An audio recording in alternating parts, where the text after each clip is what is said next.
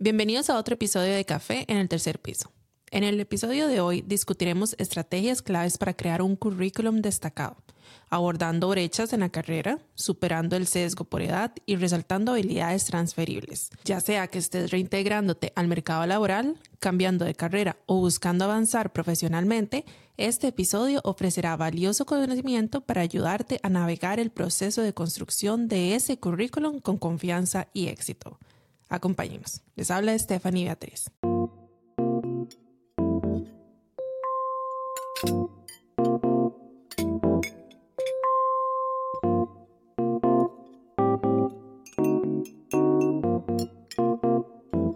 Bienvenidos a Café en el tercer piso. Es un espacio que decidimos crear donde somos dos amigas en nuestros treintas, con diferentes raíces e historias. No somos de la farándula ni influencers de ningún tipo. Vamos a intercambiar ideas, comentarios y anécdotas.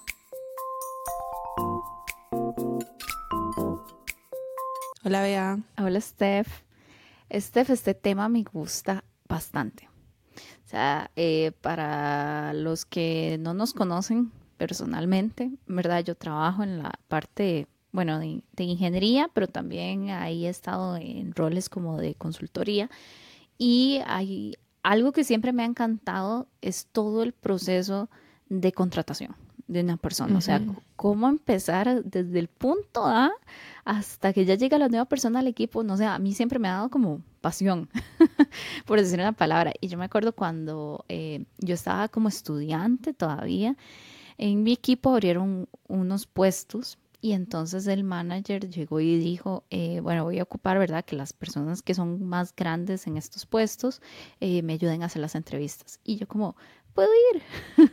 Gracias. Esta es una estudiante y yo, pero voy a estar calladita, ¿verdad? Nada más déjeme ir a ver cómo es una entrevista. Eh, porque yo no tenía mucha experiencia en entrevistas. Obviamente había logrado hacer un par, pero yo sentía que eran como extrañas. Y Después podemos hablar un poquito de eso, mi primera chamba. Ah. Pero mi primera entrevista fue con un doctor en el colegio de médicos. Y entonces el doctor nada más me dijo que llegara como al restaurante y yo llegué toda, ¿verdad? Chaineada y todo. Y nada más me preguntó cuándo se graduó, cuándo se incorporó, ¿verdad? ¿Qué experiencia ha tenido? Y, y ya, y me dijo, bueno, felicidades, empieza el lunes. Y yo, wow, qué rápido, qué fácil, ¿verdad? Y después la siguiente entrevista de trabajo, cuando me volví estudiante, que, que entré a trabajar en ingeniería, entonces me preguntaron, bueno, ya llegó, era un tipo que venía a Estados Unidos, este, y entonces me estaba preguntando cosas así como, algunas cosas como de cómo es mi personalidad, eh, otras cosas como de la universidad y otras cosas ya como propiamente de ingeniería y ahí hablar un poco y todo, pero yo me acuerdo que duró una hora, yo estaba sudando, o sea, yo terminé eso y yo veía así como la mancha de sudor en la camisa. Porque complicado, ¿verdad? Entonces yo dije, yo, yo quiero ver cómo le va a la otra gente, y yo quiero ver cómo son otro tipo de entrevistas, este, porque yo siento que las mías han sido como más one on one, ¿verdad? Directamente como con el jefe. Y en el caso de este señor que venía a Estados Unidos es porque iban a abrir el equipo. Entonces era un equipo que no tenía nadie en Costa Rica y él estaba viniendo desde Estados Unidos a hacer las entrevistas. Obviamente, pues no iba a hacer 50 mil entrevistas, ¿verdad? Él como que medio había visto las personas. Ya había filtrado. Ya había filtrado un poco, entonces era un poco diferente, siento yo. Y una vez que vi esas entrevistas, me marcó mucho algo, que fue que en una pregunta eh, un muchacho nada más se quedó sentado. Le dijeron como, puede ir a la pizarra. Y se quedó sentado y dice, no. Y yo dije, ¿cómo va a responder no en una entrevista? Pero es algo muy común. Después me di cuenta que era algo muy común eh, que uno haga una pregunta y la gente nada más diga no. No le voy a responder eso. Y entonces para mí fue como chocante porque tal vez no es la manera, porque vos pensás, cuando yo esté en el trabajo, trabajando con esta persona y le pida un favor o le pida, hey, ¿me puedes dar tal reporte? Me puede responder así, nada más me va a decir no. Y uno, ¿qué, gana, qué ganas de bretear con esta persona. sí, sí, sí. Y entonces ahí ya empecé a hacer clic que, claro, parte de las entrevistas es justamente ver cómo es esta persona, cómo responde, ¿verdad?, a ciertas peticiones eh, y en general cómo es su proceso de pensamiento y de resolución de problemas. Entonces dije, ah, ya entiendo, por eso es que las entrevistas eran como, como hablar un poco de paja y de repente me tiraban algo técnico y así, pero yo decía, es que no entiendo como hacia dónde va esta entrevista. Y ahí yo creo que es donde ya empecé como, ah, qué chiva, qué chiva, porque de, qué manera puede uno como hacerle preguntas a la gente como para entender mejor este cómo, cómo es todo ese proceso. No sé, cómo han sido tus experiencias de entrevistas, Steph. Mm, oye, o sea, que yo creo que yo podría bien, bien, bien escribir un libro basado en entrevistas, porque la verdad es que sí he pasado por muchos procesos, porque también a mí me gusta estar en el mercado. O sea, a mí me gusta estar ahí afuera en el mercado viendo a ver cómo se está moviendo todo. No me gusta desconectarme, no me gusta dejar de hacer entrevistas porque eso es colmillo, ¿verdad? Yo digo la, que eso la es puro... zona de confort de que de repente uno, cinco años pasan y le toca volver a hacer entrevistas y uno dice, Exacto. no sé dónde estoy parado. No, ma, y los procesos cambian mucho. O sea, yo me acuerdo ir a una entre, digamos, mis primeras entrevistas. Creo que mi primera, primera entrevista, mi primera champa, ¿verdad? Eh, yo tenía que como 12, 13 años y fui a pedir trabajo a la pulpería del barrio. yo llegué, yo dije, yo quiero trabajar. Y me dijeron, ¿por qué quiere trabajar? Sí, sí.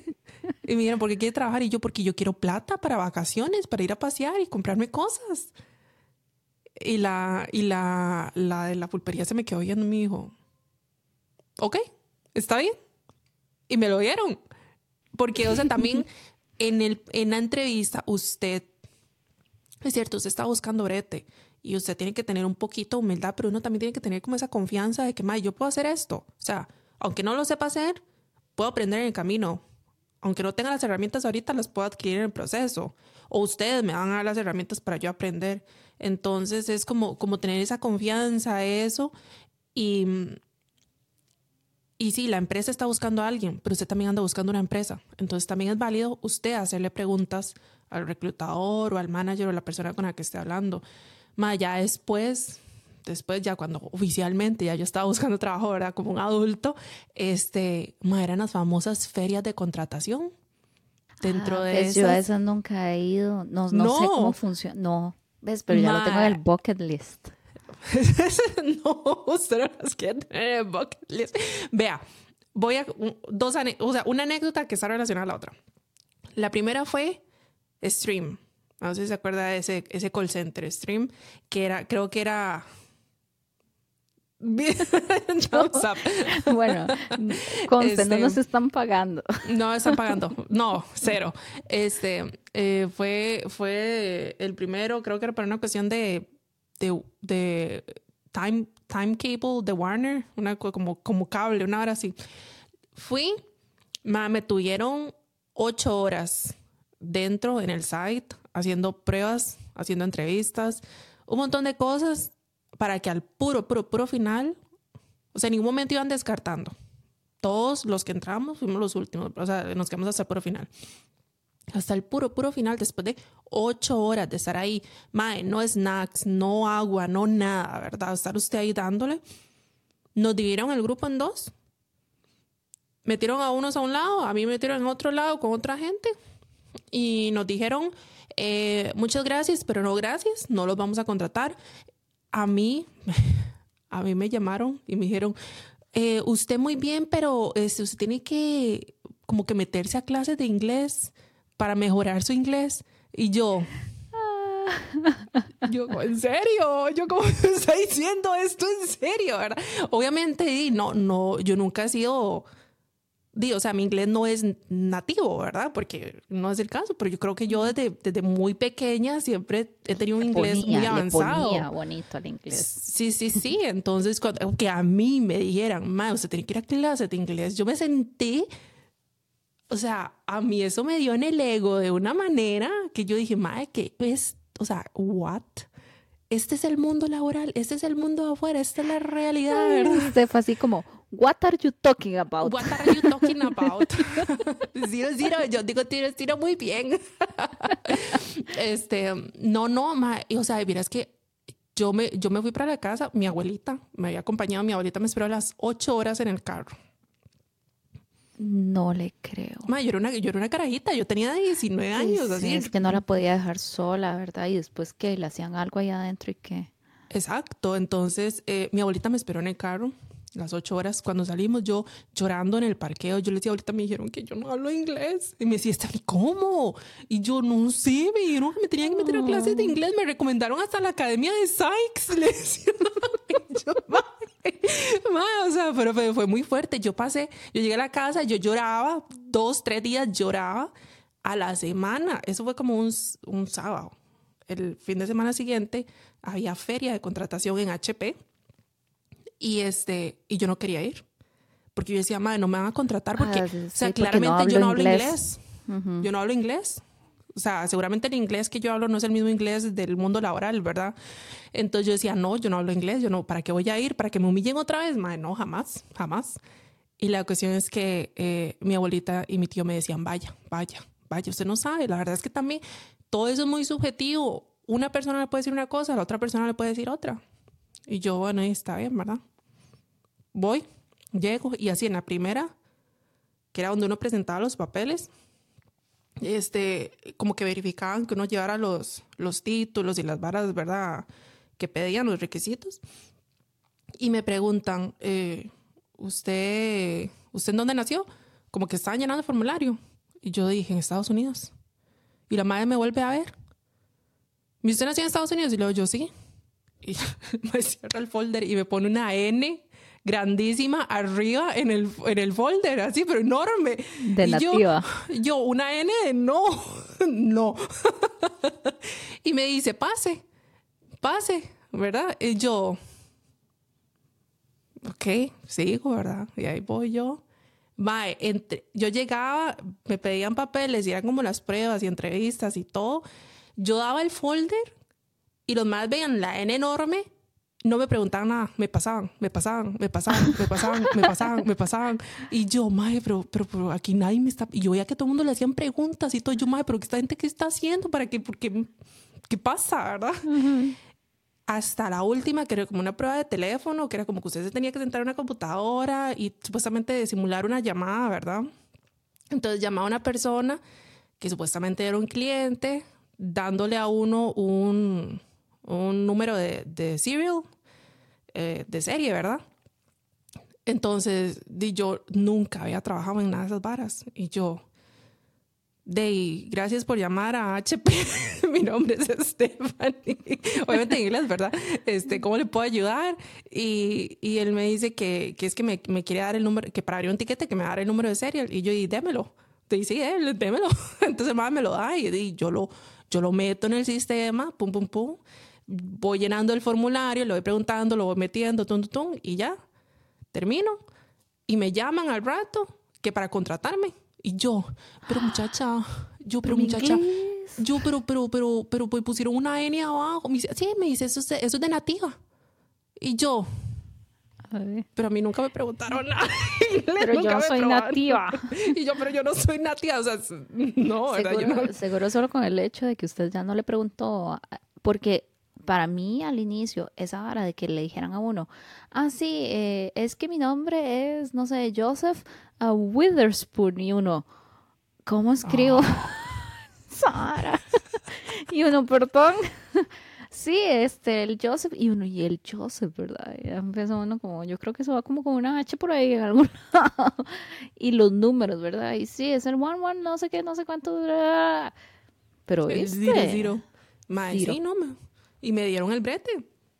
buenísimo. Me dieron el brete y ya yo estando en HP, mandaban correos eh, de quienes querían participar en las ferias de contratación. Y yo todavía con, la- con esa área, yo me, como, es que no entiendo, todavía no, todavía no entendía por qué en un lado me dijeron una cosa y en el otro lado me dijeron otra.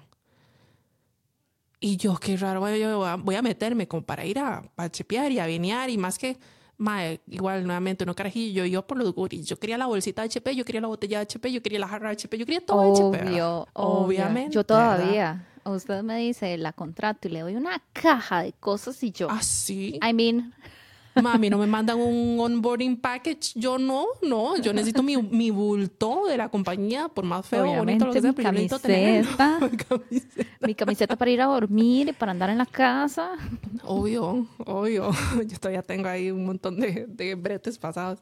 Este, pero, ma, entonces yo, me, yo ya empecé a participar en las ferias de contratación y ahí me di cuenta que esas varas son muy subjetivas también.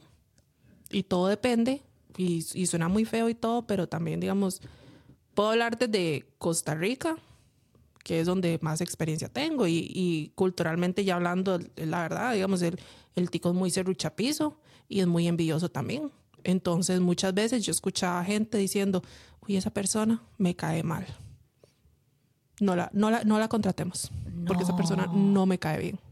Y yo, y uno pollito, ¿verdad? Este, o no, es, es, es esa mae, véala, véala, mujeres. Uy, ve a esa mae que se cree la princesa, ¿verdad? De no sé qué, o porque anda toda bien vestida, así, toda bonita, toda... Mae, no, yo no la quiero tener en mi equipo. No, no, no. Uy, qué increíble, ¿verdad? Que, digamos, yo, yo a veces pienso, porque sí he visto casos, por ejemplo, cuando contratan a bueno, ahorita se podría decir un influencer, antes no existían los influencers, obviamente, eh, pero que ah, fuera alguien que se conocía en la farandulilla de Costa Rica, digamos, alguna Miss o alguien que anda con, no sé, algo así, una modelo Bésame, por ejemplo. Y yo se veía, o sea, si entraban a, a un equipo, todo el mundo se entera, ¿verdad? Y entonces todo el mundo empieza a hablar.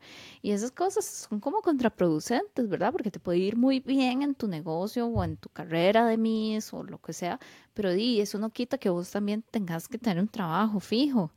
Y a veces tal vez esa, esa como exposición puede generarte como un contra, ¿verdad? Un, un bias de que tu contratador vea y diga, ah, no, yo ese tipo de persona no lo quiero porque va a estar jugando en un certamen o va a estar haciendo esto y no va a estar preteando.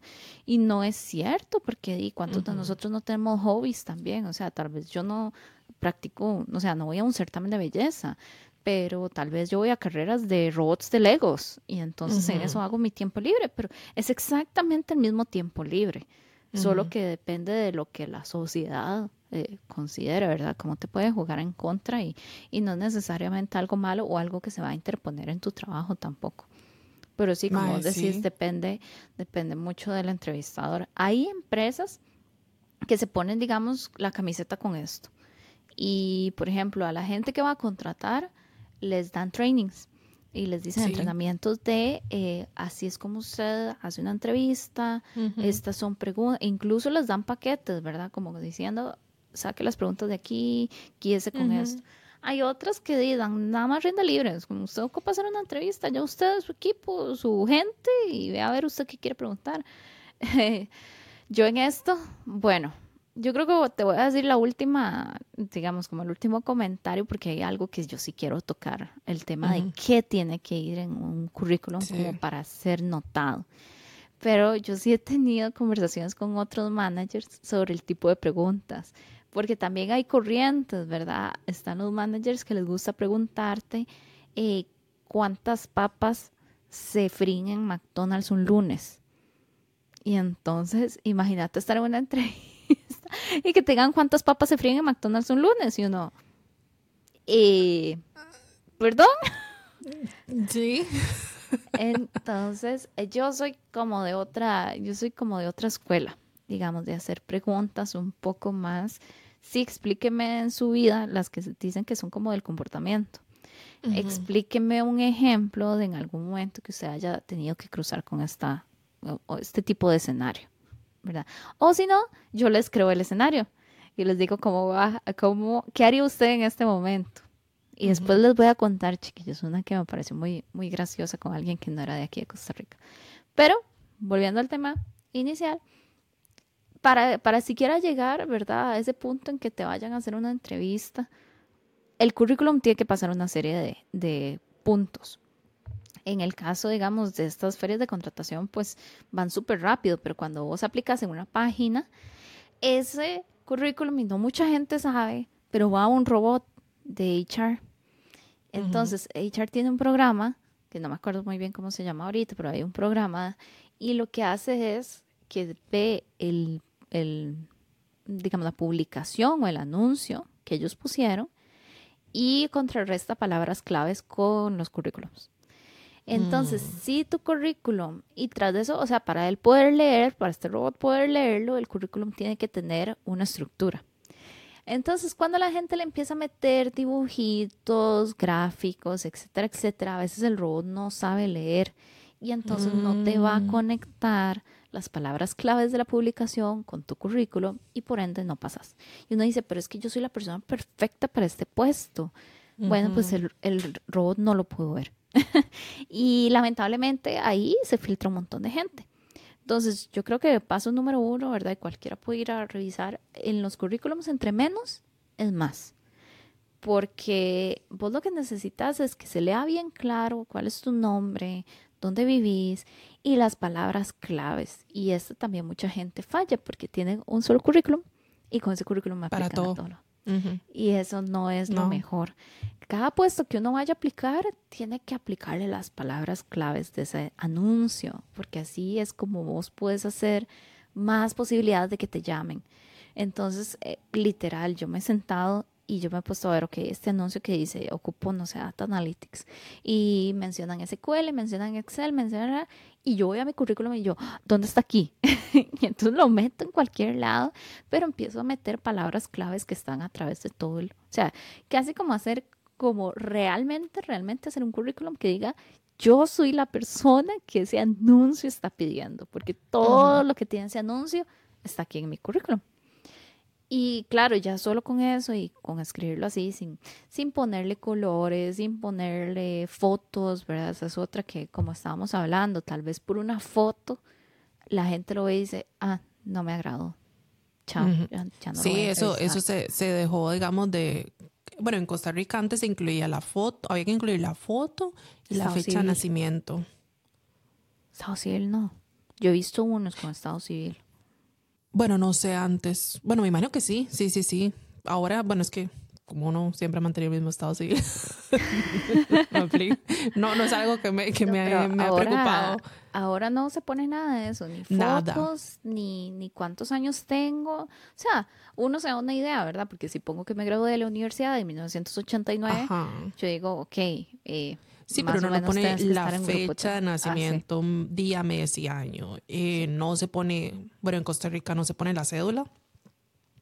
No se ah, pone. no, no, lo he escuchado. Yo creo que por la cédula ya tendría que ser alguien demasiado.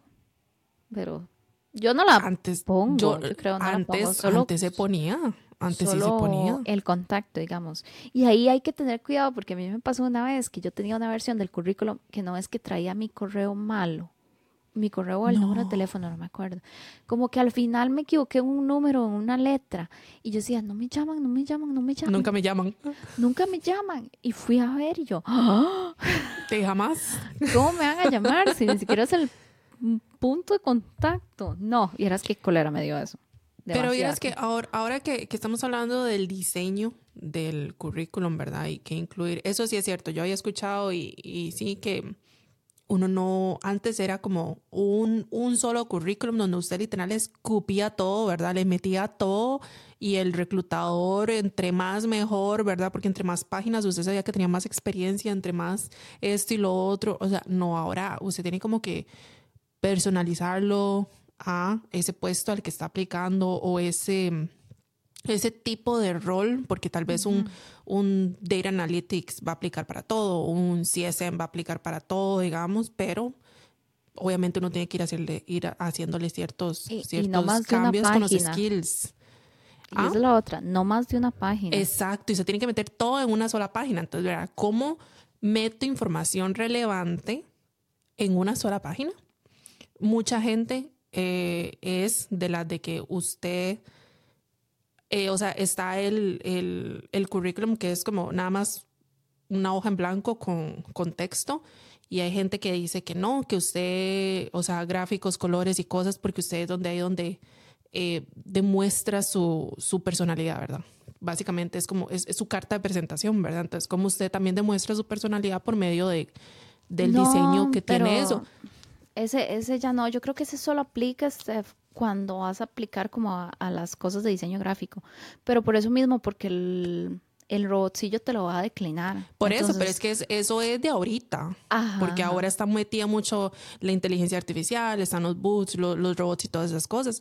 Pero digamos, hace dos años, cuando la inteligencia artificial tal vez no era tan fuerte como ahora, todavía se permitían esas cosas. Entonces también uno tiene que estar carta. como sí, papel de carta de olores. Y uno, esto soy yo. Y con el, besito. Con el besito. Eh, es, muy coquet como yo. Eh, sí, sí, es que es una persona que, que es muy cariñosa, muy expresiva. Este, no, no, pero a ver, digamos, estas son cosas, son, son tendencias que uno también cuando usted está fuera en el mercado se tiene que ir empapando, se tiene que irse informando. Este, por ejemplo, me, me, me pasó que hace poco... Eh, mi hermano eh, me, me, pidió consejos de cómo trabajar en su, en su currículum y todo. Entonces yo se lo pasaba, yo le decía esto y esto y lo otro. Y me decía, pero es que esto, porque tal vez alguien lo está asesorando que está fuera del mercado o que tiene mucho tiempo de estar fuera del mercado y no sabe cuáles son las tendencias actuales, cómo se organiza. Primero va, no su primer trabajo, su más reciente, va de más reciente a más viejo. ¿Qué skills tiene que meter? Eh, también cómo se, cómo se, se personaliza, cómo se crea este, este currículum cuando uno no tiene los estudios qué cosa o, o, no tengo la experiencia, especialmente los que están empezando, los que son muy pollitos, ¿verdad? En el, en el mundo laboral, ¿cómo puedo demostrar que tengo ciertos skills aunque no tenga la experiencia laboral? Entonces, como eh, por medio de proyectos, hasta la misma, digamos, cuando uno trabajaba en el colegio y trabajaba en grupo, cómo usted organizaba su grupo, cómo usted tenía una meta que era presentar el trabajo final y cómo usted organizó y hizo que ese proyecto fuera exitoso al final. Si usted lo acomoda de la manera correcta, eso es Em, success stories, digamos, experiencias de, de, de, usted managing projects, ¿verdad? Usted manejando proyectos, eh, de liderazgo, de cosas así. Entonces, sí, digamos, tal vez yo no tengo el brete o no tengo la experiencia laboral per se oficial, digamos, o, sí, ¿verdad? Oficial, digamos, pero sí, sí, como un trabajo en mi vida he implementado o hecho cosas, he trabajado en equipo, he trabajado en esto, he hecho estas cosas, hasta proyectos de la casa, cómo manejé yo el budget, cómo manejé los presupuestos para, para una remodelación de la casa o de mi cuarto, lo que sea. O sea, todo eso son experiencias que uno va adquiriendo en la vida. Entonces, todo eso también se puede traducir a idioma que usted puede agregar en su currículum para que lo haga más apto a ciertos, a ciertos puestos. Eso es, eso es algo que yo veo bastante porque también hago esas eh, sesiones ad honorem de revisar currículums y eh, hace poco me puse con varios estudiantes, Entonces, hay dos, hay dos casos que quiero comentar. Cuando la gente, lo que vos decís, no tiene experiencia laboral previa y cuando la gente quiere cambiar de carrera. Ese es el otro, que veo como que topa mucho con cerca. Entonces, con el primero, que es relativamente más fácil, lo que vos mencionás. Primero, si no tengo experiencia laboral, está bien, pero tengo que saber que estoy aplicando puestos donde buscan una persona sin experiencia laboral previa. O sea, no me voy a tirar a buscar un puesto de eh, líder técnico, arquitecto, ¿verdad? Sin haber trabajado antes. Pero... Hay niveles, hay, niveles. Entonces, ¿qué puede poner uno? Dentro de la educación se ponen esos proyectos como vos mencionás. Y ahí, entonces, ¿qué es lo que quiero ver? Digamos, si voy a entrar al puesto y lo que hablábamos, es dependiendo del tipo de puesto al que quiero entrar. Si quiero trabajar como desarrollador, entonces pongo en mi experiencia del colegio, ¿verdad? En mis estudios de la universidad o del colegio, un una, número uno y que diga proyecto tal y ahí, bueno, yo fui la encargada de hacer este proyecto que resultó en eh, taca, taca, taca. Y entonces ya escribo cómo fue el proyecto, pero utilizando siempre esas palabras claves. De que si yo voy a aplicar algo y me dicen, es que tiene que saber tal lenguaje, es que tiene que saber tal concepto, es que tiene que trabajar con tal tecnología, ahí va en ese proyecto que estoy exponiendo, ¿verdad? Ese es el punto del currículo mostrarte que yo soy un candidato ideal para esto. Eh, incluso antes se ponía, ahora están diciendo que las nuevas corrientes que no se ponga como la descripción de qué soy yo o quién soy yo. a mí me da un poco mucho lo mismo. Lo que dice la gente de HR, eh, creo que hay una regla que se llama como cuatro segundos o seis segundos. Como que en cuatro segundos tenés que medio leer ese currículum y ya saben si ese currículum va o no va. Rapidísimo, la gente de HR es así, rapidísima. O sea, sí, porque están, tienen que ver muchos en poco tiempo y tienen que filtrar, pero... Por eso es bueno poner los que se llaman los bullets, ¿verdad? O los puntitos, eh, donde vos decís proyecto tal y de una. O sea, es que casi que de entrada, lo primero que tiene que decir tu currículum es yo soy Beatriz eh, y va, esta es mi experiencia. O ta, aquí tengo esto que ustedes están buscando, porque literal te van a ver así rapidísimo y van a decir esta persona sí o esta persona no. Eh, y eso es cuando no tienes experiencia, ¿verdad? Entonces pones esos proyectos, incluso eh, cosas que hayas hecho como, porque uno para graduarse necesita hacer como el servicio social. Entonces, ¿qué fue ese proyecto de servicio social? ¿Qué fue lo que hiciste, verdad? Porque incluso porque quieres trabajar con esta empresa, si yo voy a aplicar una empresa de computadoras y yo pongo incluso que yo participé en un, no sé, en un hackathon o que yo participé en esto o en alguna otra competencia que tiene que ver con computadoras, todo eso se puede. Ahora, transicionando un poco al cambiar de experiencia laboral, hay cosas que no aplican. Eh, y que lo he visto mucho, que es trabajo de call center. Ese es un área muy gris, porque la gente a veces ha trabajado en siete call centers y los siete los chorrea así. Pero ¿qué valor agregado me da ese call center o esa experiencia de call center a, a este trabajo que estoy aplicando? A mí me gusta ponerlos solo como, o sea, hacer un pequeño resumen y decir, del año tal al año tal, experiencia de call center, porque son muy similares, ¿verdad? Y de ahí poner un puntito de alguna experiencia que sea relevante al trabajo que estoy haciendo. Por ejemplo, si yo en mi experiencia de call center llegué a, ser la, eh, ¿cómo es que se llama esto? Como el jefe del equipo, como el supervisor. Ajá, o el lead, o una hora Sí, sí, llegué a ser un puesto así, ¿verdad? Es importante ponerlo, de que llegué a trabajar y ser la líder de tal equipo. Eh, pero ya, o sea, saco dos o tres experiencias que sean importantes de esto. Eso mismo aplica a me estoy cambiando, porque también he visto gente que es nutricionista, que es microbiólogo, que, que no sé, ha estudiado cualquier otra cosa, psicología, bla, bla, y ahora se quieren cambiar. Entonces, vos me puedes poner tu experiencia de los últimos 10 años en nutrición, pero ¿qué tiene que ver eso con análisis de datos? ¿Verdad? O sea, yo leo eso y yo, si te estoy contratando para análisis de datos, no tengo la menor idea qué significa todo eso de nutrición. O sea, a mí no me proyecta nada. Pero entonces vos puedes poner del año tal al año tal, trabajé en este tipo de trabajo y ahí poner, enumerar, ¿verdad? Eh, por ejemplo, tal vez en algún momento trabajaste con una población grande, hiciste un estudio sobre algún tipo de enfermedad, de obesidad, de diabetes en esa población, eso tiene que ver con análisis de datos. Entonces, eso es importante ahí.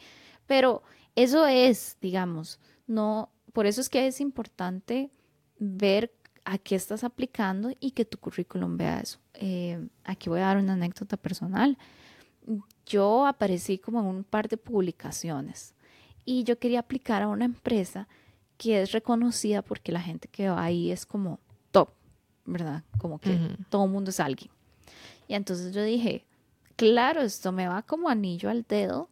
Poner que ha aparecido en publicaciones porque a esta gente le va a importar mucho, ¿verdad? Que ya Beatriz tiene una imagen, eh, ya Beatriz tiene una experiencia y que se copla a este estilo que es esta empresa.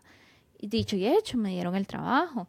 Pero después tal vez aplico otra cosa que de nada sirve que me hayan publicado, ¿verdad? Porque tal vez son muy técnicos o están buscando otro tipo de perfil. Entonces eso, o sea, qué dicha Beatriz, ¿verdad? Acá una palmadita en la espalda. Guardes eso para su vida, pero en este currículum no lo ponga.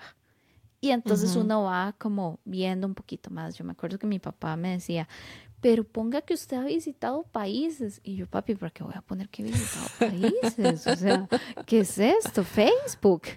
Y, lo que vos decías, porque un día de estos mi papá, que tiene 70 años, me mandó su currículum para que le ayudara y el currículum de él era un libro. Eran páginas de páginas de páginas de toda su experiencia y su vida. Y yo, papi, esto no es lo que se ocupa, es una hoja. Y mi papá era como, ¿cómo? ¿Y cómo meto toda esta experiencia en una hoja, verdad?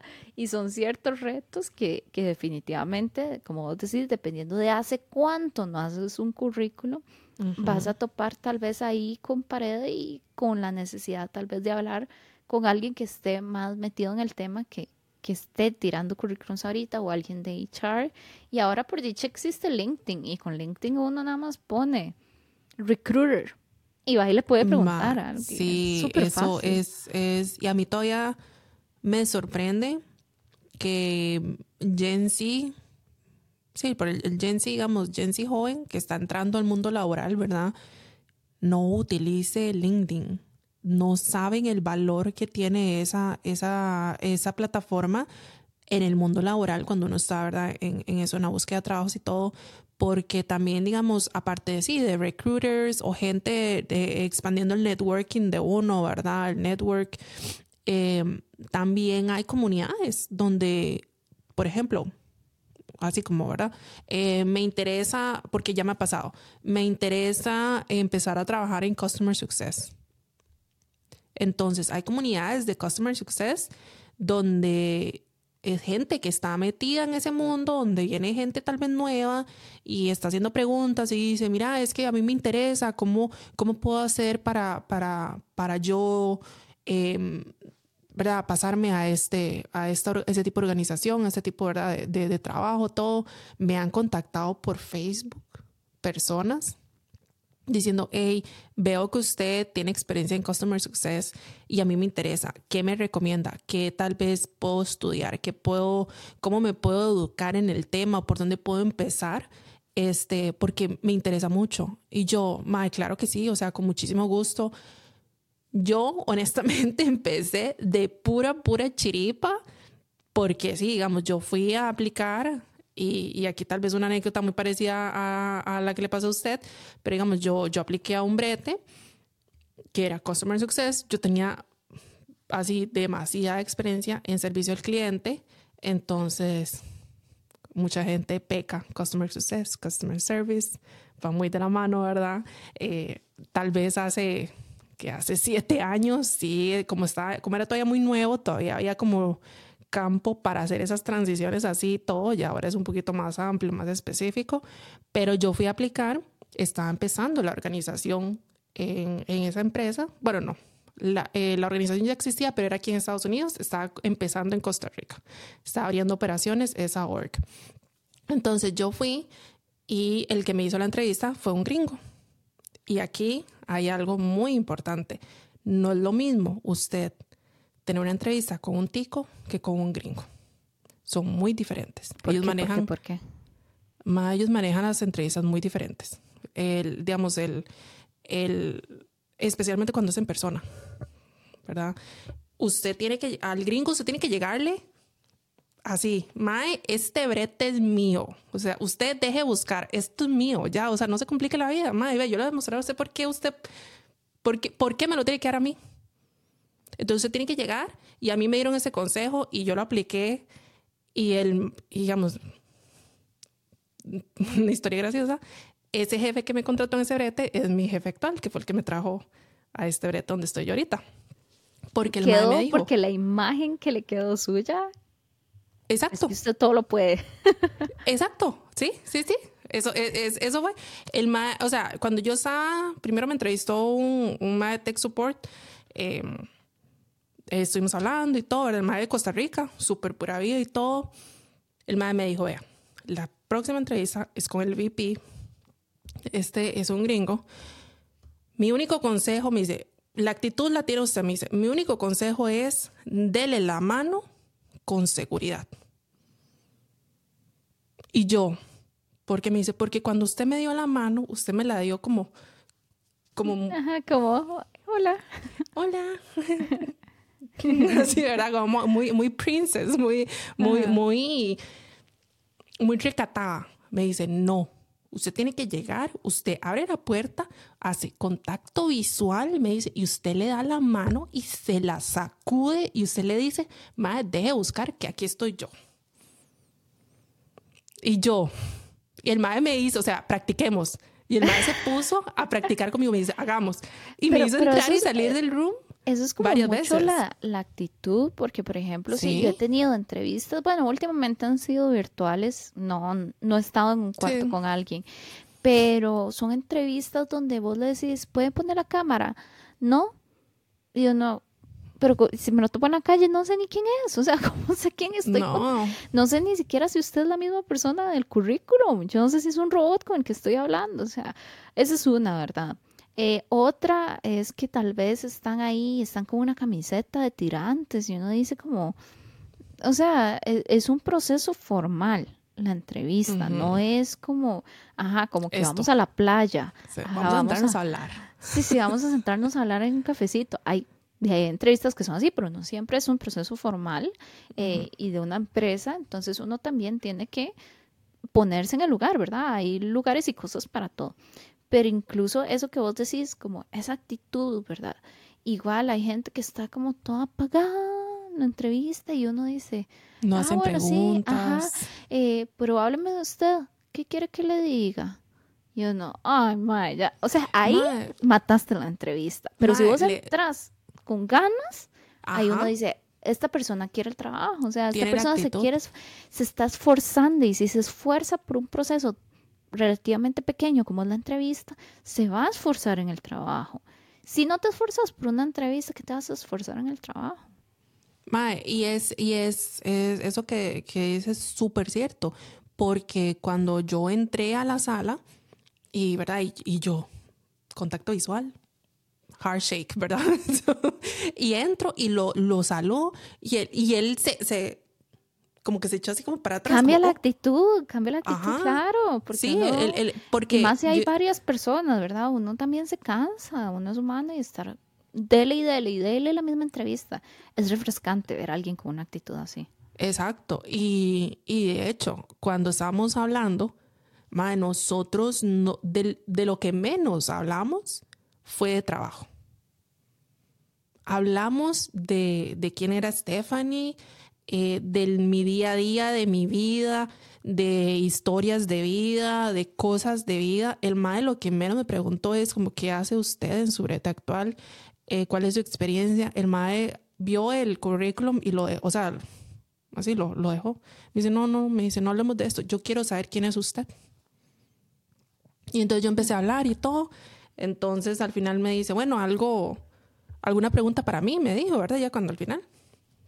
Y yo me le quedé viendo, le hago yo, sí, le yo, ¿cuándo empiezo? ¿Cuándo tengo que venir? ¡Hijo de pucha! Y el maestro se puso a reír y me dice, se quedó así, se puso a reír, ¿verdad? Y, mae, yo estaba ahí, mae, yo estaba tirando todas las cartas. O sea, yo dije, mae, estaba YOLO. Yo, Ni por YOLO. una relación me he esforzado tanto. Ni por una relación me esforzaba tanto. Mae, y, y el mae se puso a reír y me dice, el martes. Y yo, bueno, el martes estoy aquí a las 8 de la mañana, le dije. El martes me llamó, el martes me llegó l- la llamada, digamos, del recruiter diciéndome que me habían contratado. Qué chido. Y yo, ¿qué? Porque yo salí de la yo salí de la entrevista y está, nuevamente estaba mi familia abajo esperando más. Es que yo siempre me llevo a todo el mundo, ¿verdad? La red de apoyo. Estaban, estaban, estaban en, el, en el carro eh, y me dicen, ¿cómo le fue? Y le digo yo, no sé. Me dicen, ¿cómo? Digo yo, es que a mí en ningún momento me preguntó por mi trabajo. Porque qué hacía yo o así, eh, por como uno está programado, ¿verdad? Y me dice, me dice mi tío, no, no, tranquila, me dice, si es para usted, es para usted. Yo en ese momento yo tenía trabajo, no era que estaba desempleada ni nada, pero sí estaba buscando, pues, el siguiente nivel y también un ingreso más porque sí, ya yo estaba en otra situación y necesitaba otro nivel económico. La cuestión es que pues, ya pasó, me llamaron y yo así como súper sorprendida, me llega la carta oferta, pum, pum, pum, y ya. Primer día del trabajo, el maestro estaba ahí. Sí, el maestro estaba ahí. Y, y él, él- él me vio y me saludó, ¿verdad? Y todo, que dicha verla aquí, que no sé qué, yo, y muchas gracias, y no sé qué, no sé cuánto, pasó. Como a los días, el maestro se quedó como una semana, como la primera semana nosotros. En una de esas, el maestro me llamó, me llamó por aparte. Y me dijo, esa actitud que usted me dio en la entrevista es por lo que usted está aquí. Demuéstrelo. Y yo, Mae, hasta la fecha. ¿Cuál actitud? Y yo, ¿cuál actitud es ahora? Eso fue YOLO, eso fue one time experience. Usted le da la mano el primer día y le da la manita así, así, hola. No, Mae, le digo, y, y, como dicen, eh, a veces la escupa cae, cuando se tira la escupa para arriba le cae a uno otra vez, ¿verdad? Porque hasta la fecha el Mae me dice, ¿dónde está esa actitud? Y yo, Mae, no, ya estoy muy cansada, ya no. Ya. Cuando usted me pague tres, seis dígitos, hablemos de esa actitud. Ahorita no. Ay, qué risa, qué risa. es como, no eres la persona de la que me enamoré. Sí, casi. Has cambiado, has cambiado. no, no, el, el, el, el sí, digamos, nosotros ya, son siete años de, de conocernos y, y, digamos, en una, en, en, una, en una relación laboral y fuera del trabajo, digamos, yo he tenido la confianza, él me ha dado la confianza y yo le he dado la confianza, digamos, de, de, de, conocernos como amigos y todo. Y, y, yo le pido muchos consejos y el maestro es súper buena gente, él me ayudó aquí con lo de la mudanza y todo. Yo, o sea, como toda una vida agradecida porque ha sido un mentor para mí. Y, y el maestro sí me dijo, ¿qué pasó con esa Stephanie? Porque... Madre, la, la, la, vida es muy difícil y, y, la gente cambia y pasan experiencias en la vida que lo hacen a uno perder esa chispa. Y a mí me pasó y ahí me estoy levantando poco a poco, pero, pero ahí, ahí vamos, ¿verdad? Este, eso, pero eso también pasa, perdón, eso pasa cuando, cuando te das un tiempo, ¿verdad? Exacto. Y después regresas a trabajar. Es muy difícil, pero ¿cómo, cómo recupera uno eso? ¿O cómo uno aprovecha ese tiempo cuando se está afuera, cuando esa chispa está baja? ¿Cómo nos levantamos otra vez? es, muy, muy difícil para las mamás o las mujeres que, sal, que algunas salen por, porque se van a dedicar a, a la maternidad 100%, por X motivo, ¿cómo aprovechamos el tiempo para no quedarnos afuera? O personas, en el caso mío, que tal vez hemos seguido trabajando, pero por cuestiones de la vida hemos perdido esa chispa, ¿cómo nos volvemos a levantar? ¿Cómo recuperamos el tiempo? ¿Cómo, cómo no nos quedamos afuera del mercado, porque es muy difícil, es súper competitivo. Afuera, ahorita, hay miles, millones de personas aplicando a un solo puesto. Yo creo que ahí, ahí juegan bastante las certificaciones. Porque también he visto muchas conversaciones y discusiones en Facebook que dicen, ¿verdad? Debería de sacar un título como un bachiller, una licenciatura, una maestría o certificarme o solo certificaciones. Eh, las certificaciones sí se valen, pero yo creo que es como cuando querés actualizarte. O sea, tienes que tener un conocimiento, desde mi punto de vista, esa es mi corriente de pensamiento. Vos tenés que tener una base, una buena base en alguna carrera, en algo, ¿verdad? Y después te actualizas, te empezás a actualizar. Hay gente que tiene otra corriente de pensamiento que es más como, no, sáquelo rápido y empieza a bretear en eso. Para mí el problema, y, y por qué yo lo veo como un problema, es porque solo llegas a ver un pedacito en esas certificaciones, un pedacito de un ambiente mucho más extenso. Entonces, es, yo lo veo más como de que vos venís de, de una experiencia más amplia y te vas metiendo con esas certificaciones a algo más pequeño, más pequeño, más pequeño. Y lo que vos decís, ¿qué pasa cuando yo estuve mucho tiempo afuera? bueno, probablemente va a tocar cambiarse o si volvés al trabajo en el que estabas, todo cambió. Entonces, en este periodo antes de empezar a pedir trabajo, ¿por qué no te recertificas en algo para ver qué ha cambiado, qué es lo nuevo, verdad? ¿Qué corrientes? Eh, en el ejemplo de marketing, ¿verdad? No podemos hablar de un marketing de hace 10 años a un neuromarketing ahora con redes sociales, con un montón de cosas, ¿verdad? Que si no estás montado en la vara del TikTok, de incluso todavía está Snapshot, pero eh, de Instagram, de Facebook que va muriendo. Facebook Ads, Google, no, pero Facebook Ads, bueno, Google Ads, esa vara. Pega. Todo el universo meta. Eh, di, obviamente ya no es lo mismo que un marketing que era de radio y de televisión y de periódico. ¿verdad? El periódico ya está muriendo también. Entonces son ese tipo de cosas que vos decís, bueno, entonces me certifico, me recertifico en algo, pero voy buscando como el nicho porque tal vez lo que yo hacía ya no se hace. Y entonces, ¿a qué nuevas cosas me quiero pasar? Yo siempre le doy el consejo a los que son como que me reportan a mí, de que siempre estén buscando en LinkedIn qué es lo que la gente está pidiendo, porque a veces uno se queda con lo suyo y se queda con lo suyo y de repente cuando vas a buscar trabajo, ves que necesitas... Está desactualizado.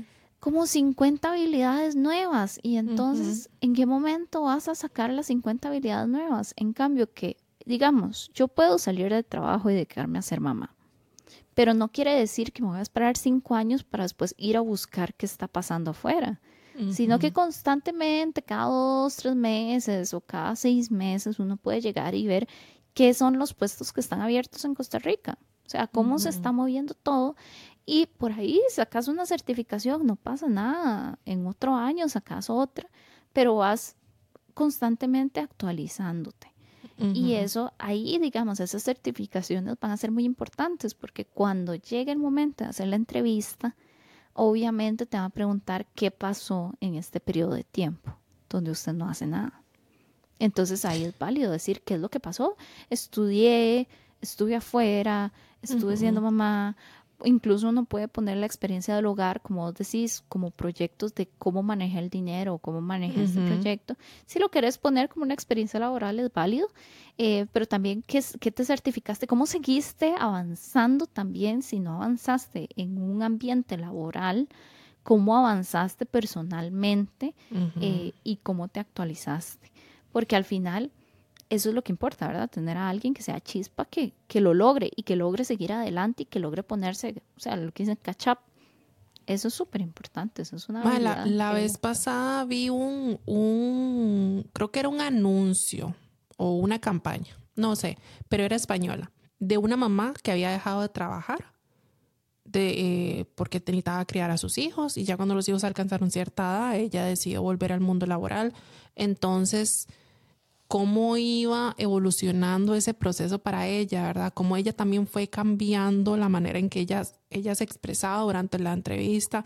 Decir, no, me quedé en la casa cuidando a mis hijos. No, este, me quedé en la casa, pero también estaba estudiando sobre eso. No, pero me quedé en la casa, pero también, o sea, como ella iba, conforme los rechazos y el feedback que ella iba recibiendo de los reclutadores, como ella iba cambiando y cambiando, ¿verdad? Hasta que eventualmente la MAE la contratan en, su en un trabajo. Ella trabajaba, creo que era en marketing, a lo que me acuerdo más o menos, ¿verdad? De la trama del, de esa campaña, trabajaba en marketing. Entonces, ¿verdad? Como es así. Entonces, al final, al puro, puro final, la MAE cambia completamente la historia y dice, es que yo manejé proyectos de esto y esto y esto, ella acordándose de sus experiencias en el hogar y cómo ella manejaba, ¿verdad? El budget, cómo ella hacía estas cosas, cómo este, tuvo que hacer renovación. Por eso fue que me acordé y ahora hice el, comentario, porque, oiga, a mí yo vi esa campaña y yo dije... Le cambió la vida. Yo... Es impresionante, Mi mente explotó completamente. Todo está en cómo usted, el storytelling, cómo usted cuenta la historia, no está mintiendo porque no está mintiendo, simplemente usted lo está contando de manera que en vez de dar vueltas en una historia, usted está contando el valor que le brindó esa experiencia en su vida, qué tipo de conocimiento adquirió, qué tipo de herramientas aprendió a usar gracias a eso, todo basado en un evento que usted vivió en su casa, que no por eso usted menos que otra persona. Con respecto a las certificaciones, obviamente yo, yo soy de las de que un doctor no se puede vivir de certificaciones y trabajar basado en certificaciones, ¿verdad? Hay áreas laborales y mercados que, que sí aplican y que no aplican. Yo tengo sentimientos en conflicto porque sí creo que en el mundo de IT, ahorita, a como están montadas muchas carreras universitarias, mm, es, podrías estar aprovechando el tiempo de otra manera, sacando certificaciones. Pero vea, le voy a decir, porque esa a mí es, es, una... Vamos a abrir debate. Vamos a abrir debate, pero no, te voy a decir rápidamente. Lo que pasa con eso es, si vos, lo que te decía, si te certificas en esto, es muy nicho, muy nicho, pero no sabes qué más, ni qué te, te puedes traer de otras cosas que te puedan ayudar actualmente. O sea, vas como muy así. Si vos sí sacas la carrera, sabes qué otras cosas hay aparte de esta lugar o este nicho que estás trabajando. Y ahí es donde tal vez puedes traer paras de automatización, porque conocías que en otro momento, en otro lugar se utilizan estas cosas. Ese es el valor agregado que yo le veo. Poder expandirte. Yo lo siento que con una certificación puedes trabajar bien, pero trabajas así, ¿verdad? Viéndote nada más como eso específicamente. En cambio que si vos estudiaste antes, puedes abrirte un poco más y ir a traerte cosas de afuera. Pero bueno, eso era lo, eso era lo que quería decir, proseguí. No, no, o sea, eh, como le digo, me parece que tal vez aquí es también algo que las, las, eh, las universidades, ¿verdad? Deberían de verificar y actualizar un poco sus currículums, porque cuando uno ve ciertos currículums en ciertas universidades, uno dice, es como, como que me mete y que me van a enseñar taquigrafía, o sea, hasta qué punto necesito taquigrafía en, este, en este mundo. O sea, como que ahí también hay que actualizarse, así como, como en el mundo laboral piden que los profesionales estén actualizando, los currículums universitarios tienen que ser actualizados y más reflejados a la actualidad. Ahora hay, bueno, está el Cenfotec y hay muchas, ¿verdad? Muchas academias o, o centros que, que pues que sí están un poco más al día, pero digamos lo que estamos hablando, universidades tradicionales o públicas, tal vez necesitan como estar seguros de que en verdad están ofreciendo... Eh, sí, que ese curso que lleva 20 años probablemente. Exacto. O, tal vez necesita cambiar mucho la modalidad de ese curso. Tal vez el curso o el core del curso sí es importante, pero reflejados en la actualidad. Entonces ese es el problema, ¿verdad? Que que me parece que como que todavía están en ese proceso de transición de que unas como cosa muy tradicional, entonces por eso es como me parece que y ahora hasta cierto punto rapidísimo, no. Todo cambia rapidísimo. O sea, ahora con, con, esta era de que Google hace algo y al día siguiente todo el mundo lo sabe, lo implementan en un mes en otro lado. Y que no sucedía antes, ¿verdad? En hace 30 años estas cosas no salían. Si alguien implementaba algo en Google, se quedaba ahí y se moría hasta que ese maíz se fuera a otra empresa y lo implementaran en otra empresa, pero iba lento, era muy lento. Ahora, o sea, hay que ir, pero rapidísimo. No, es, es difícil, es difícil cuando uno deja trabajar por un tema de maternidad, por salud, por proyectos, por lo que sea. Pero creo que ahora la información está muy a la mano y uno puede seguir informándose o actualizándose con nuevas tendencias, nuevas tecnologías, nuevas cosas. Entonces hasta uno en la noche antes de acostarse, que usted se ponga ahí a, ver reels o TikToks de influencers, por ejemplo, la gente de marketing, sobre técnicas de marketing. Eh, o sobre, ay, no sé, X, whatever. O sea, siempre hay, siempre hay. Lo que pasa es que a veces uno cierra un capítulo y dice, madre, me quiero desconectar completamente, necesito, ¿verdad? Mi salud mental X, claro, pero que no se quede cinco años desconectada, o sea, trate también de estar un poquito ahí de vez en cuando chequeando cómo está y como, y como lo que decíamos. Ma, hay certificaciones muy baratas, hay cosas muy, muy económicas para usted estar ahí constantemente este, recibiendo ese tipo de, de o, o sea, ese tipo de conocimiento o lo que decíamos, LinkedIn, comunidades, meterse a foros de ese área específica en el que usted está o donde usted le interesa moverse o transicionar, lo que sea.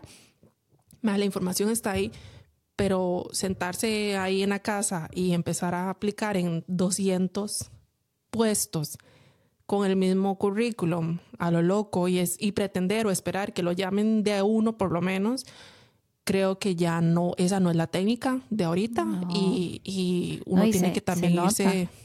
no, más, claro que sí, claro que sí. O sea, yo veo y, y como digo, yo, yo sí he, he, mandado, porque a veces me llegan notificaciones, yo, madre, qué bonito suena este brete, ¿verdad? Como que sí, todo. Madre, y mando y así, en media hora me llega, no, gracias, y yo... ¿Pero por qué? y o sea, y, bueno, ahora que estamos hablando y que, que, nos comentó eso, yo no sabía que ya estaban usando boots para revisar los, los currículums. Hace ratillo, hace ratillo, amiga. Por eso te responden en media hora, más bien. El que te responde es el bot. Chati. Chati, Chati. No, Chati, pero somos amigos. Yo le pido por favor, yo le pregunto todo. Chati, ¿podrías por favor hacer esto y esto? Gracias. Ahí te voy a mandar para que lo pongas en una historia. ¿Cuál es, cómo se llama ese bot de HR? Para que la gente también pueda ir a verlo y entender un poco mejor. Pero sí, o sea, literalmente, si no tienes las palabras claves, casi que te rebota. Porque ahora, tío, un puesto que se abre y es un montón de gente, ¿verdad? Aplicando. Y hay currículums que sí, que uno dice, este, pero nada que ver, ¿verdad?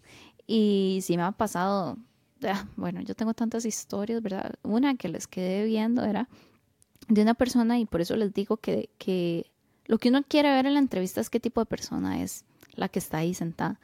Eh, yo le puse un caso que yo le decía que usted está presentando, alguien de su equipo cometió un error, se dieron cuenta del error en la presentación, ¿verdad? Y su cliente le dice que o sea, pa'l carajo, porque eso está mal. ¿Qué hace usted? Y el tipo no va tirando debajo del bus diciendo que le iba a decir al cliente que iban a despedir al Mike, que cometió el error. Y yo, ¡ey! O sea. ¿Y cuál es el eh, nombre de esa persona para nunca toparme no, la Navidad? No era, no era de Costa Rica, era de otro país. Eh, ah. Y yo le dije, o sea, mi retroalimentación a la persona que, al que iba a ser el jefe de esta persona, yo le dije, vea, él es muy bueno él es muy bueno, se nota que es muy bueno en su trabajo, que él se, o sea, se pone la camiseta. Pero esta persona no es una persona para trabajar en equipo, porque la mm. menor cosa que ocurra, o sea, él no puede ser el líder de un equipo. A él le pueden decir exactamente qué es lo que necesitan y él lo va a ir a hacer. Y él dijo, está bien, yo necesito un tipo de persona que yo le diga qué hacer y que lo vaya a hacer. Lo contrató. Era complicado trabajar con esta persona. Por supuesto. Complicadísimo. Y cada vez que a mí me tocaba trabajar con él, yo decía, uy, qué pereza, porque este tipo se cree que es la última chupada del mango y, y ya, y no, no acepta como cosas de otras personas. No me imagino la propia gente que era del equipo de él, pero bueno. Son cosas así. Igual uno de los mejores trabajadores que he contratado en la entrevista, y les digo esto por historias de miedo y historias bellas eh, había una prueba técnica. Era muy pequeña. Y entonces él dijo, porque también es muy válido explicar qué es lo que uno está pensando. Él dijo, vea, ese lenguaje de programación yo nunca lo he usado, pero yo he usado algo similar. Entonces le voy a responder desde este otro lenguaje que yo sí he utilizado y tal vez la lógica, o sea, tal vez no sean las mismas palabras, pero la lógica va a ser esta. Y la lógica estaba correcta. Entonces lo contratamos. Y ha sido una de las mejores personas por eso mismo, porque vos ves donde encuentran un obstáculo y de qué manera lo resuelven, porque fácilmente lo pudiera haber dicho. Es que ese lenguaje no lo manejo, no le voy a contestar porque no sé nada. Y ya. Y tu resolución de problemas fue nula. O te encuentras un problema y dices, bueno, yo me parece que esto se podría solucionar así, ¿verdad? Esto es lo que yo sé, pues si lo quiere perfecto, tendría que estudiar un poquito más. Ese es el tipo de persona que no quiere encontrar. Eh, igual, eh, yo creo, Steph, que aquí podemos seguir hablando un montón más sobre historias, sobre cómo hacer esto. Si las personas que están oyendo quieren también que les ayudemos a ver currículum, nos quieren mandar sus historias o quieren, ¿verdad? Un poquito de guía. Nosotras siempre contentísimas, porque se nota que nos gusta hablar. No, está hablando. Y hecho, Steph, eh, ya para cerrar, nos mandaron una historia de nuestro episodio anterior. ¿Qué te parece? Uy, el de el anterior fue el de las relaciones. El de las relaciones. ¿Por qué se terminan las relaciones? ¿Por qué se terminan las relaciones? Entonces dice, quiero compartir con ustedes una experiencia dolorosa que tuve en una relación reciente. Estuve con mi pareja durante varios años y todo iba bien hasta que la presencia constante de su exnovia comenzó a causar problemas. Al principio intenté ignorar mis sentimientos de incomodidad, pero cada vez que veía un mensaje de texto de su ex o escuchaba su nombre en las conversaciones, me sentía ansiosa y celosa. Y a pesar de que me aseguraban que solo eran amigos, que no hay nada que preocuparse, ya como que había desconfianza. Dice que los celos y la paranoia ya empezaron a consumir esa relación, que las discusiones se volvieron más frecuentes y ya al final decidieron terminar la relación. Eh, y ahí dice que realmente no podía soportar que la persona siguiera hablando como ex, aunque fueran solos amigos. Y de ahí ah, todavía dice que todavía le duele mucho eh, esa ruptura y que se pregunta que si podría haber hecho algo diferente, si habría confiado más en la pareja o si debió haberse enfrentado como con sus propios sentimientos. Pero ahí se queda, ya la decisión fue tomada y qué duro, ¿verdad? Yo creo en ese episodio lo vimos muy por encima, pero lo que es la comunicación y guardarse las cosas es complejo y ahí puedes terminar, como decís, y apechugar. O puedes intentar hablarlo igual, y si lo hablan y no, no, sigue ahí. También hay un sexto sentido, amiga. Ay, la intuición, la intuición. La intuición. ¿Cómo es que decían? Cuando el río suena es porque piedras trae, ¿verdad? También. Qué difícil, porque, ¿verdad? Lidiar con una ex o un ex no, no es fácil. Eh, la, vivir con la sombra de otra relación. Ah, eh, ese es el otro, donde hubo fuego, se nos queda. Aquí metiendo carbón uno. No, no, está bueno que lo haya terminado. es, más, sí, pero también de hay que, es, es, que es muy complicado. Son, son situaciones muy complejas y, y, dependen de muchas cosas. Sí, el, ¿verdad? La parte de, de confío en mi pareja lo suficiente. También qué tipo de conversaciones son, qué tal si, si hay hijos de por medio, eso, ¿verdad? Ah, yo te iba a decir, y si la conversación es de esas de que se esconden en WhatsApp, no, en, en Instagram. Uy, las vanish. Ajá. No, no, no, ya ahí no. Pues, ¿para, para qué? Porque va a esconder cosas. No, si se está escondiendo es por algo, ya. Pues ahí, ahí, no, no, muy bien tú, muy bien tu amiga o amigo, porque terminó con, con su pareja. Pero también, digamos, si, si son ideas mías, si, si es una vara muy mía, digamos, como yo que me estoy haciendo ideas en la cabeza, creo que también uno a veces ocupa también un poquito de ayudita psicológica para lidiar con sus propios demonios, ¿verdad? Con sus propias cosas, porque es un tema también de, de amor propio y darse uno el valor que en verdad uno tiene. Yo digo que todo depende de, de el nivel, digamos, de, de llevadero, no sé cómo se podrá decir que tenga uno, lo que hablamos justamente. ¿Qué tan chill? ¿Qué tan chill es usted? ¿Qué tan easy going? Porque lo hablamos y si quieren van a ver ahí el podcast si seríamos las, las esposas del sultán. ¿Verdad? Uno tiene, uno tiene ahí como sus niveles y digamos, yo creo que de primera entrada, para que te metes en una relación, si hay una ex que está constante y uno sabe que uno no aguanta, no te metas ahí red flag, ¿verdad? Eh, pero si uno es muy chill y uno dice, la verdad es que yo, yo sé que esa es otra persona, o tal vez yo soy la ex de alguien y tengo una relación así y yo sé que no va a ocurrir nada, entonces, di, vaya, vaya y métase de patas ahí, pero sí, no, o sea, yo creo que ahí uno se tiene que medir un poco, ¿verdad? Si hay ciertas cosas que uno dice, ah, mejor no meterse. Digo yo mis cinco. Sí, sí, sí, sí, sí. Pero Steph, ¿y si nos quieren mandar otras historias de este u otros podcasts, a dónde nos pueden escribir? Si les gustó el programa y quieren estar al tanto de los más recientes episodios, pueden seguirnos en nuestras redes sociales de Café en el tercer piso.